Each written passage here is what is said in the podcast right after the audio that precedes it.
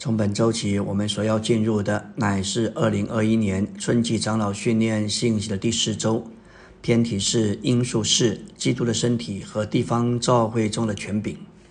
从周一的晨星，我们来说到本篇我们所说到的因素，乃是这八篇里面极为特别的，是关于权柄的问题。而本篇所说到的权柄，并非是要去对付那些不法与背叛的事。而是关于在教会中背负责任者，他们有一个重大的责任，就是要做神正确的代表权柄。我们要认识，神人耶稣复活之后，天上地上一切的权柄都赐给了他。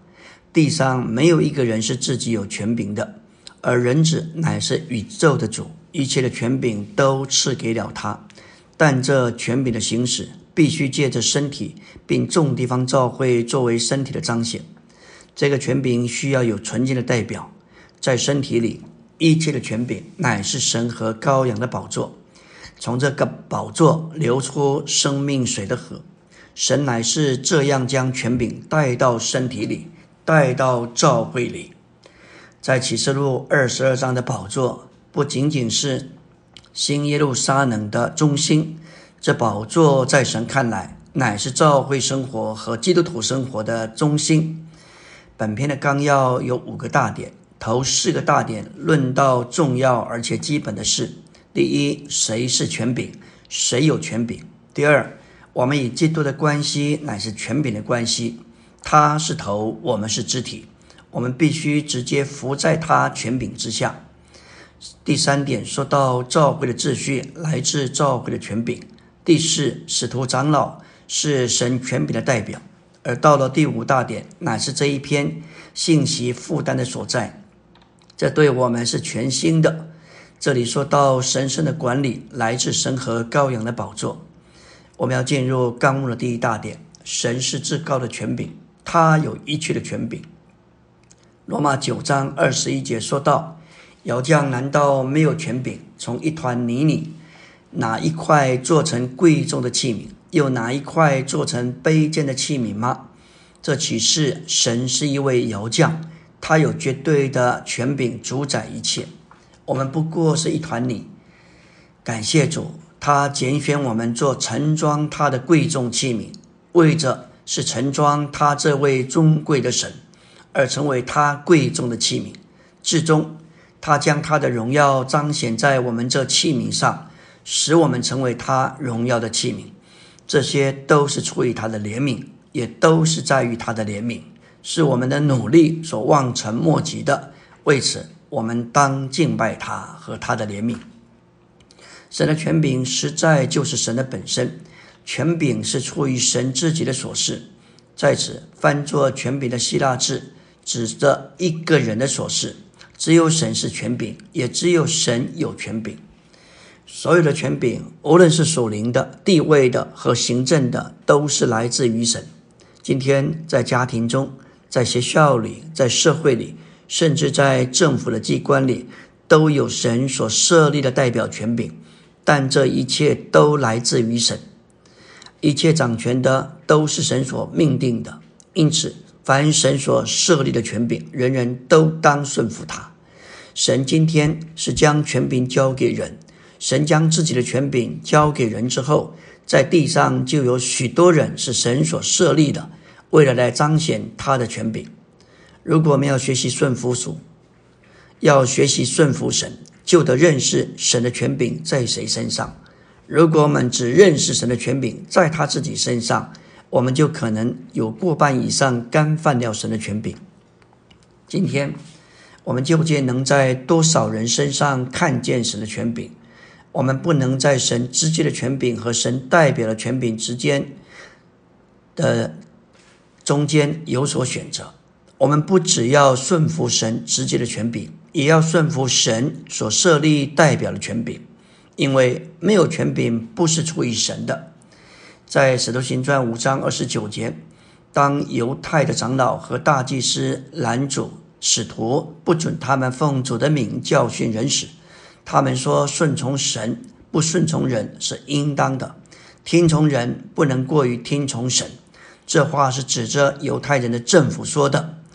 在有的时候，我们只要听从，不要听从听从神，而不要听从神，不要听从人。罗马十三章一节说到，在上有权柄的，人人当顺服他。这里有两个词，一个是顺服，一个是顺从或听从。这两个词，一个是应翻作服，一个应翻作顺。一个是态度的问题，一个是行为的问题。罗马书所说的态度的问题，彼得所说的是行为的问题。听从人过于听从神是不应当的。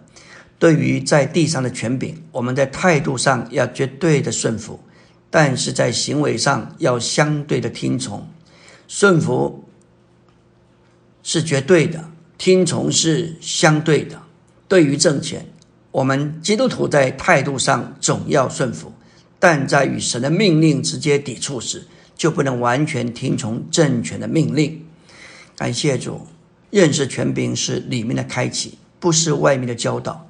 使徒行传二十二章记载，保罗在大马色的路上，从天上发出大光，四面照着他，使他扑倒在地。他听见有声音对他说。扫罗，扫罗，你为什么逼迫我？这个意象使他认识这个大我，包括基督和一切信入他的人。当他问主：“我当做什么？”主差遣亚拿尼亚，他身体的一个肢体，去扫罗那里，将扫罗引进与基督身体的联合里。这必定是扫罗对基督身体的重要有深刻的印象，帮助他晓得。得救的信徒需要基督身体的肢体，这是他认识权柄，不是因为外面的教导，乃是里面的开启，特别是大光的光照。阿门。今天我们来到第十周周的晨星，要进入纲目第一大点第十中点。主耶稣是一个在权柄之下的人，他降卑至极，行父的旨意，顺从至死，而且死在十字架上。马太八章五节说到，有一个百夫长在找主，因为他的仆人要死了，求主医治。主说：“我去。”但他说：“我不配你到舍下来，只要你说一句话就好了，因为我也是一个在权柄之下的人。”外邦的百夫长承认君尊救主的权柄，晓得他的话带着医治的权柄，因此他不仅相信君尊的救主，他也相信他的话。求他不必亲自去，只要说一句话就可以了。耶稣听见，就对跟从他的人说：“我是在告诉你们，这样大的信心，我在以色列中没有遇见人有过。走地上的生活完全伏在神的权柄之下。末了，他为着神的旨意上了十字架，舍了自己的性命。如今，他成为赐生命的灵，住在我们里面。”使我们能够认识权柄，并使我们能够能够过一种顺服权柄的生活。第五重点说到马太二十八章十八节，耶稣进前来对他们说：“天上地上所有的权柄都赐给我了。主在神性里为神的独生子，已经有管理万有的权柄。然而他在人性里为人子，要作为属天之国的王。”天上地上所有的权柄是在他复活之后赐给他的，所以马太二十八章十九节说：“所以你们要去，使万民做我的门徒，将他们进入父子圣灵的名里，因为所有的权柄都已经赐给他。属天的王就差遣门徒去，使万民做他的门徒，这指明他们是带着他的权柄去的。”这个权柄能使外邦人成为国度的子民，好在这地上，就在今天建立他的国，就是教会。这里的进入乃是指明联合，将人进入三一神的名里，就是将人带进与三一神属灵奥秘的联合里。感谢主，这里我们必须认识，要有权柄，不在于我们能做什么，而在于我们能发芽多少。你可能做的很多，却不开花，不仅不开花，也不发芽，不仅没有果子，反倒使我们接触的人都发死。这些都证明我们没有权柄。然而，我们若是有发芽的杖，就是一个食了的人，也能够因着我们的接触而得着复兴，成为一个活的人。这就证明你有权柄。权柄不在于我们的才干或技巧，真正的表白是在我们的发芽上，不在我们的作为上。今天在教会生活，在教会的侍奉中，我们都必须像亚伦发芽的杖，发芽、开花、结出熟性。这是我们今天的需要。如果如何能够有发芽的杖？发芽的杖乃是跟着隐藏的玛拿。这就是说，我们若是享受隐藏的玛拿，我们就能发芽。因为享受隐藏玛拿的结果，就产生出发芽的杖。你在生命上发芽多少，是根据你吃隐藏的玛拿有多少。只要简单的享受隐藏的玛拿。这玛拿会滋养你，并使你发芽。你若是发芽，你就是权柄。只要你发了芽、开了花、结了熟杏，别人就会知道你是权柄。在希伯来书中，我们看见，我们必须在祭坛、洗濯盆、陈设饼桌子、灯台、香坛和至圣所的月柜那里经历基督。在至圣所这里，我们是在神面前享受基督。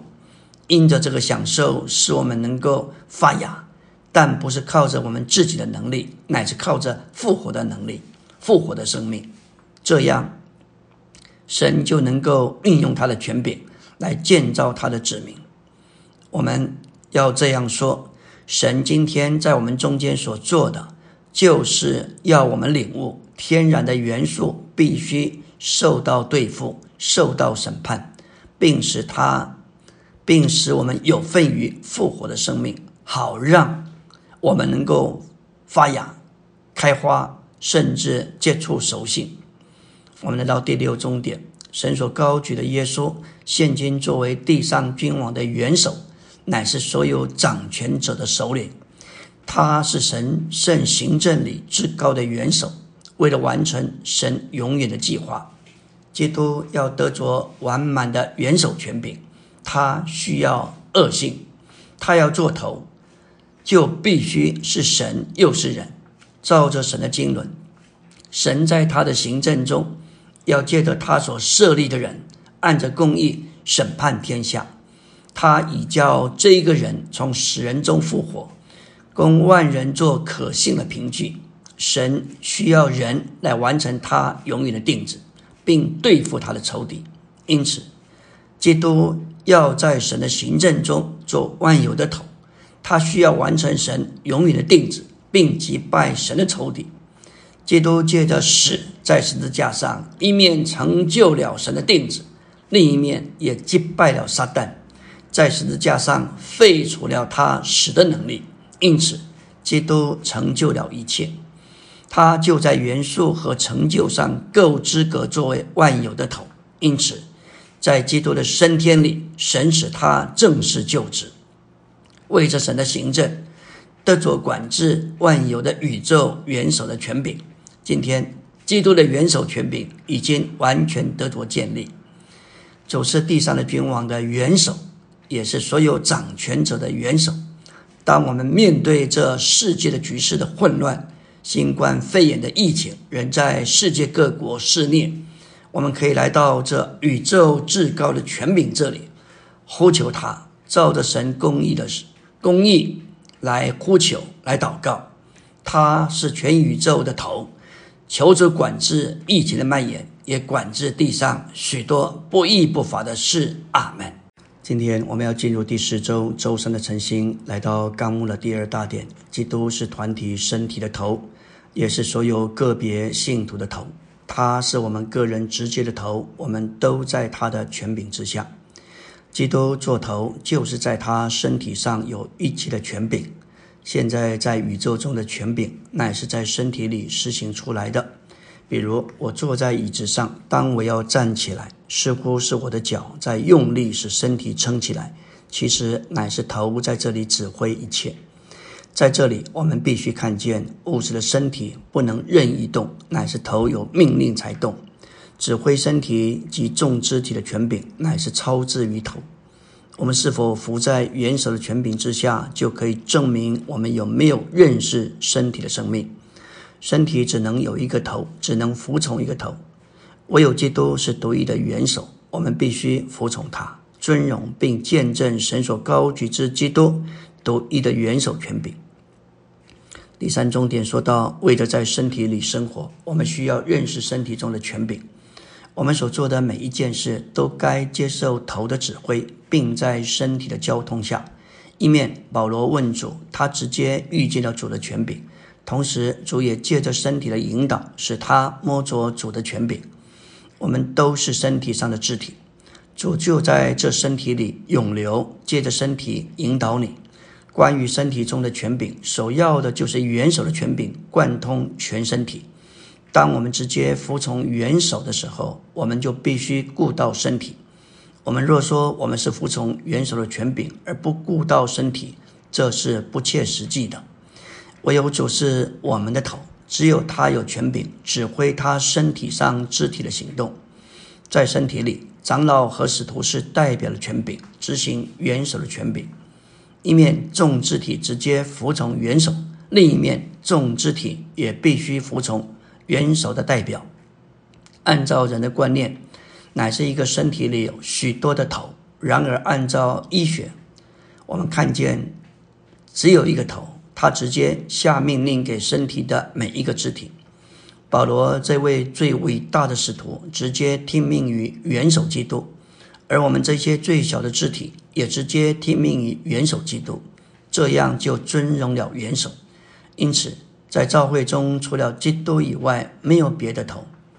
教会绝非照着人的想法或属世组织的想法所构成的，乃是以基督作为生命，并以基督作为独一的元首所构成。在教会基督的身体里，没有别的头。无论哪一个肢体，它的位置、它的功用，都直接连于头。每个肢体都有相同的地位，没有居间的肢体。我们需要让主的百姓直接听命于主，我们不该成为别人与主之间的居间者，也不该以为某人为我们与主之间的居间者。在这世上，尼迪翁是我们的榜样，他很小心避免介入任何肢体和元首之间，他从未告诉人要做什么，不做什么。他使我们清楚一件事：他不是元首或是领头人。他只是一个有负担将神的话供应给他百姓的弟兄。我们来到纲目第三大点，召会的秩序来自召会中的权柄，尊重基督这独一的元首权柄。教会里没有人的组织，却有属灵的秩序。教会中应当有秩序，但这秩序来自基督的座头。我们唯有服从基督这独一的元首权柄，才能够真实的实行召会生活。教会的秩序来自教会中的权柄。圣经启示，教会是基督的身体和神的家。毫无疑问，我们的身体中是有权柄。一个家或家庭中也有权柄。只要一个身体是活的，其中就有权柄。这说明教会中的确有权柄。身体的权柄乃是头。当一个人站着，似乎是身体拖着头。事实上是头维持身体，所以头乃是权柄。教会的头乃是主基督，教会的权柄是基督的座头。很清楚，教会中应当有秩序，但这秩序来自基督的座头。我们必须有一种领悟，尊荣并尊重主的座头。我们若不在主的座头之下，我们在教会的秩序上就绝不可能是正确的。主的座头就是召会中的权柄。我们若要实行召会生活，就必须学功课，常常服从主座头的权柄。主是头，我们都是他座头之下的肢体。如果我们与头的关系不对，自然的我们就与身体是不对的，并且我们与其他的肢体也相对的不对。我们与头对了，我们与所有的肢体与身体就都是对的。我们若不在主座头的权柄之下，就没有立场对弟兄姊妹说什么。教会的秩序来自于基督的座头，实际的被我们实现出来。如果我们每个人都服从基督的座头，那么每一个难处都会得到解决。教会中难处的解决，乃是借着实现基督的座头。基督的座头是与众生徒、与弟兄姊妹都有关系的事。在灵前十一章，保罗说：“基督是个人的头，男人是女人的头，而神是基督的头。”首先，弟兄需要领悟，他们必须在基督的座头之下。尤其教会的负责弟兄，若不在基督的座头之下，就不该期望别人在他们的座头之下服从他们。感谢主，这些话对我们实在是光照启示。我们都需要因着这个话得着怜悯，并且能够靠得住的恩典来实化。阿门。今天我们要进入第五周周四的晨星，来到纲目第三大点。我们要先把前面两个大点再复习一下。第一个大点说到真正的同心合意，乃是实行身体的一，就是那灵的一。这是以一的属性为基础，一就像我们的身体，同心合意乃是身体里的心脏。福音书里与形状的界时，乃是一百二十个人同心合意的祷告。第二个大点说到同心合意的词义，在使徒行传一章十四节的同心合意，重在全人内里的感觉和谐；而马太十八章十九节和谐一致，重在向乐器所发出。和谐的声音声调。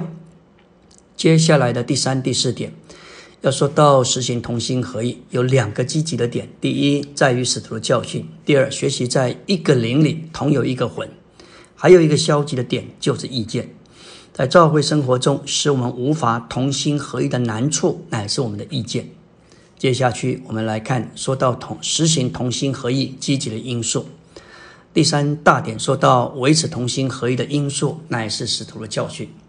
当第一个教会在耶路撒冷产生，《使徒行传》二章四十二节就记载，他们都坚定持续在使徒的教训和交通里，持续擘饼和祷告。这里的教训乃是揭示神关于基督与教会的新约经纶，而交通乃是信徒在与父神并指基督的共享、共享相交中彼此相交。擘饼是纪念主成就了神完全的救赎，祷告是与天上的主合作，好在地上完成神新约的经纶。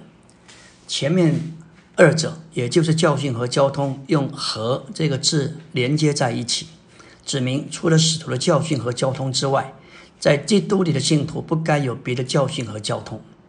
在神新约的经纶里，神所启示并且承认的教训只有一种。也就是使徒的教训，属乎神并蒙神悦纳的交通也只有一种，也就是使徒的交通。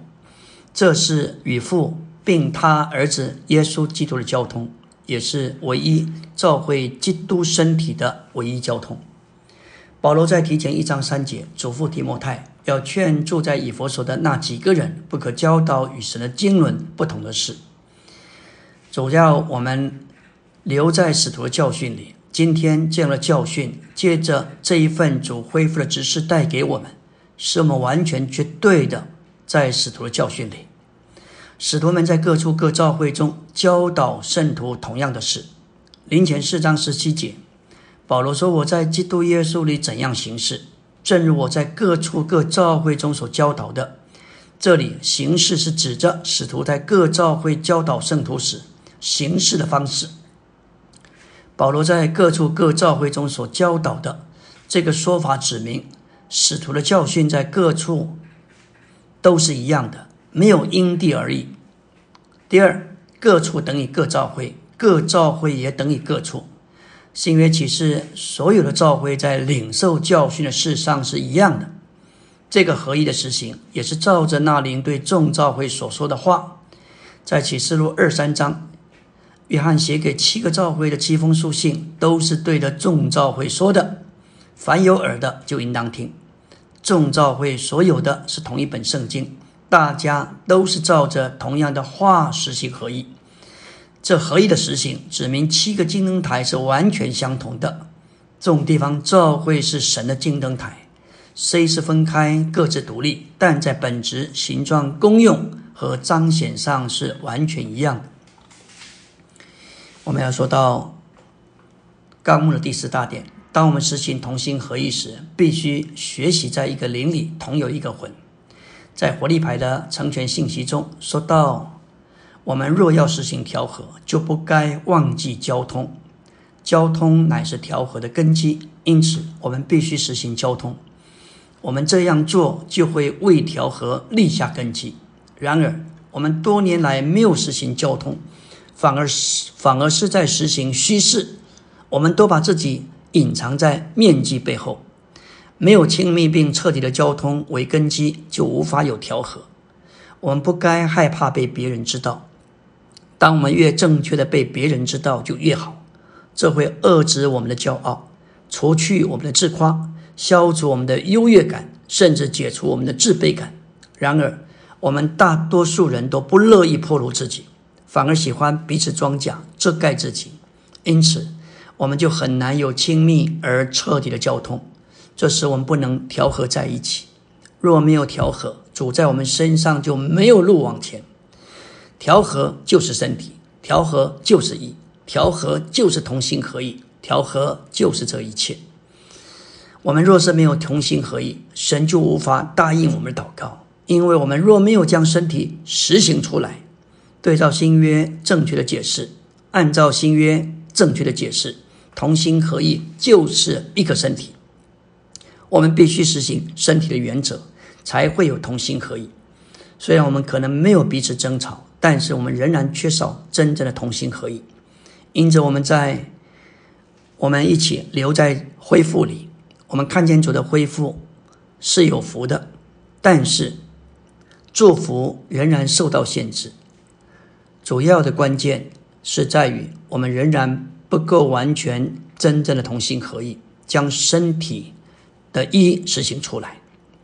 因为我们害怕暴露自己，并且得罪别人，所以我们彼此装假，不愿意让我们知道我们真实的光景。我们需要亲密且彻底的交通，我们要找出一条路来调和，不然走在我们中间的光景就没有出路。我们需要调和，直到我们对我们排里的成员有亲密的爱。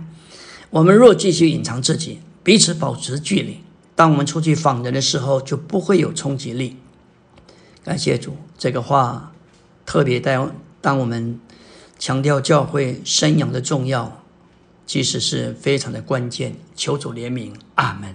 今天我们来到第四周周五的晨星，要进入的是纲目第十大点第三中点的第六小点。在教会生活中，我们要信从那些带领我们的，而且要服从。我们若不能服从神所设立的代表权柄，就不能服从神。信从那些带领你们的，且要服从。希伯来十三章十七节说：“你们要信从那些带领你们的，且要服从。”因为他们为你们的魂警醒，好像要交账的人，你们要使他们欢乐的做这事，不致叹息。若叹息，就与你们无益了。在神的家中，若要维持良好的次序，就必须有带领的人。其他的圣徒都当信从并服从他们，这是建造教会所需要的。然而，领导这件事不该太正式化。譬如，在一个家庭中。做大哥的不需要说我是老大，我是这家中孩子的领袖。我既然有这个地位，就是神的代表权柄。有些基督徒团体的领导人利用尼弟兄权柄与顺服这一本书来建立他们的王国。他们说我是这里属灵的权柄。你若是家中的大哥，其他弟弟们都知道，你不必特别声明，反而该用爱心照顾年幼的弟弟妹妹。照样在教会中的长老不该自居权柄，乃该像奴仆一样用爱心照顾圣徒。自居权柄是一件最丑陋的事。在神的家中，为了基督身体的建造，我们中间必须有美丽的等次。来到第五大点，今天在教会生活里有神圣的管理，这管理来自神和羔羊的宝座。启示录二十二章一节说道。天使又指给我看，在城内街道当中一道生命水的河，明亮如水晶，从神和羔羊的宝座流出来。在这儿，神和羔羊的宝座，一个宝座既为着神，也为着羔羊，表征神和羔羊乃是一。他是羔羊神，是救赎的神，是神那救赎者。在勇士里做宝座的神，乃是我们救赎的神。从他的宝座有生命水的河流出来，作为我们的供应和满足。这描述三一神、神、羔羊和生命水所表征的那灵。如何在元首的权柄，也就是宝座的权柄所含示之下，将自己分赐给他所救赎的人，直到永远。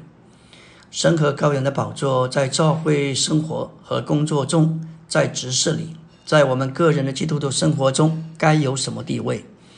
这宝座该是我们的中心。这宝座是新耶路撒冷的中心。当我们研读知识的信息时，我们要留意“中心”这个词。可能我们有宝座，却留在外面或是周边的地方。每当我们为主伸言，特别要让我们的中心有宝座，才能有生命水的河从我们里面的宝座流出来。在教会中，神是的权柄，乃是为着让神从他自己分赐到我们里面做生命、做生命的供应，并做全丰全主的恩典。这只有借着服从神的宝座，我们才能有份于他流通之恩典全丰全主的源头。无论在哪里，只要在教会生活中有真正权柄的彰显，就会有水流。在诗歌两百零四首就说到：“生命活水，生命活水，水晶河流至天上的宝座，带着权柄施交通，毫无不能流得通。”二姐说道，生命活水是圣灵，乃是神流出作为生命，带着权柄而流通，处处都要流得通。三姐说，河在津津皆中流，表明路在何处有。活水若在神性流，在此就有路可走。第四节，河的两岸生命树，表明神来做食物，必须活水能流通，才能供应的无穷。第五节，这是一个祷告。主啊，你曾被裂开，未将活水流出来，求你也将我打破，让你活水能通过。副歌说到：生命活水加流通，处处都要流得通，带着权柄施交通，处处都要流得通。实在是一幅满了生命、满了真理的一首诗歌，把。新耶路撒冷启示录二十二章这一幅图画描绘的淋漓尽致，带着生命，带着经历。今天无论我们在哪里，只要神独一的权柄得着真正的彰显和代表，就会有生命水河在流通。在实际的经历上，假如一位领头的弟兄若是自居地位，凭着所谓的权柄而说话。其实圣徒们是可以感觉到是否有活水在流通。若是没有，就是没有宝座，也就没有权柄的代表和彰显。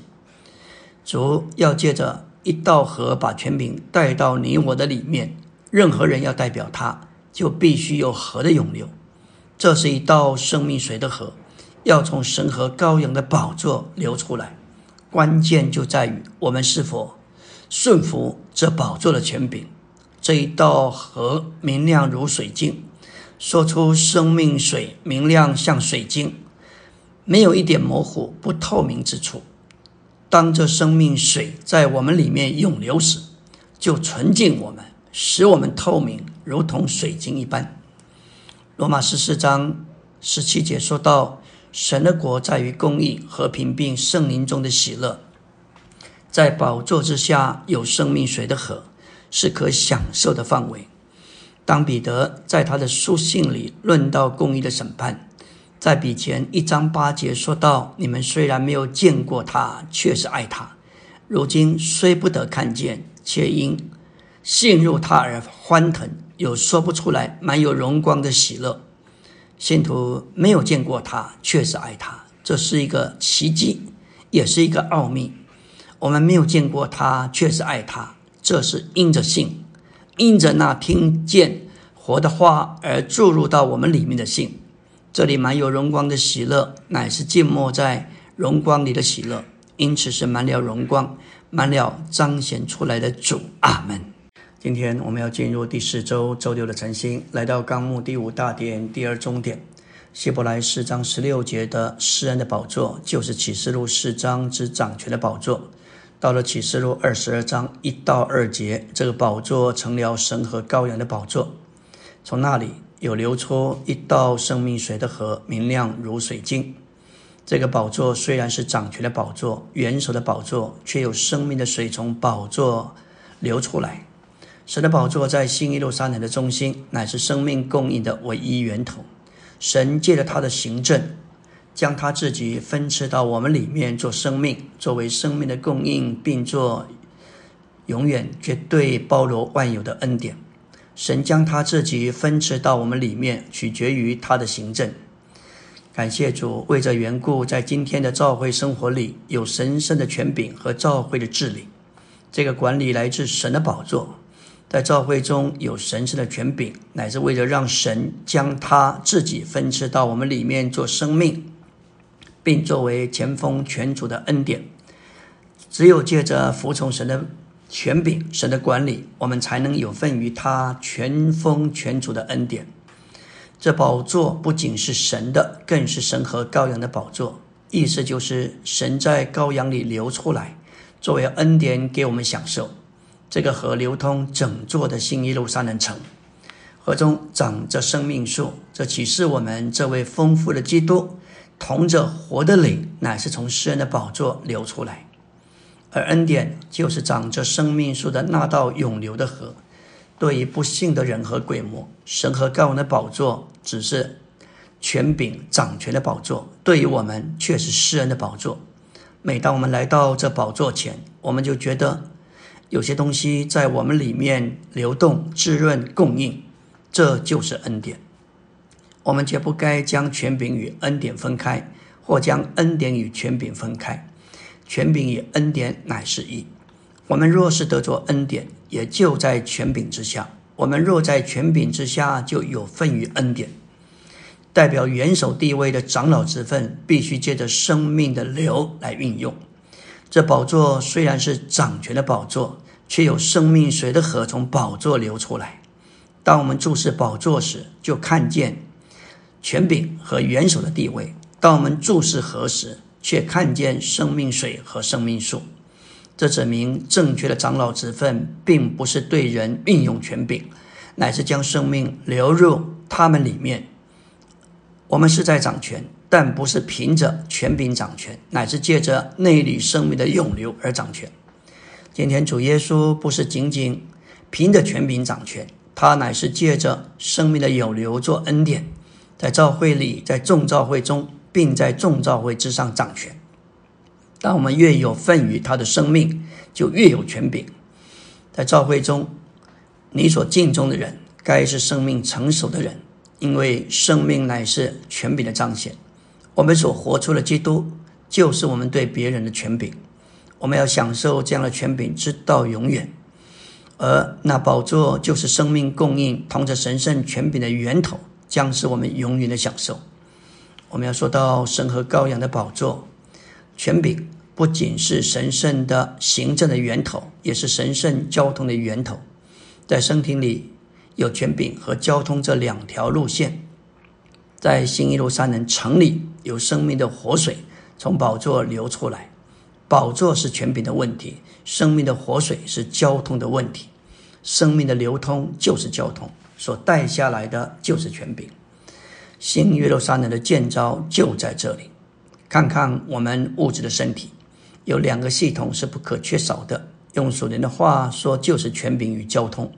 权柄就是说到我们所说的等次配搭，膀背在头以下，胳背在臂膀以下，手腕在胳背胳膊以下，手掌在手腕以下，手指又在手掌以下。在这里形成一个美丽和谐的等次。没有真境谁为大，乃是各尽各的功用，却都是为了一个身体。各个肢体、各部分不能独善其身，也不能只顾自己，都必须服从头的权柄统一指挥和调度。身体还有一条路线，就是身体里交通的线，这就是全身血液的循环。全身四肢白体虽多，但是里头的血液循环却是一个。每个肢体向着所有的肢体都是开启的，既供应所有的肢体，也接受所有肢体的供应。我们的身体能够正常、健康、强壮，完全是靠这两个系统。这两个系统只要有一面出状况，身体就会出问题。宝座是源头，涌流出去，也是涌流回来的目标。这就是神圣的交通。这交通就是行政。这交通，这行政是由经的街道所表征。这街道就是基础的本身。街道不仅表征神行政的交通，也表征蒙神救赎之人的交通。这由街道及其往来交通所表征的神圣交通，带着神圣的供应而涌流。这供应就是生命水的河与生命树，河作为饮料，树作为食物，为着生命的供应。为着在实行上建造地方教会，我们同时需要神和羔羊的宝座以及生命水的河，见明亮如水镜，从神和羔羊的宝座流出来，并且留在。静静的街道当中，阿门。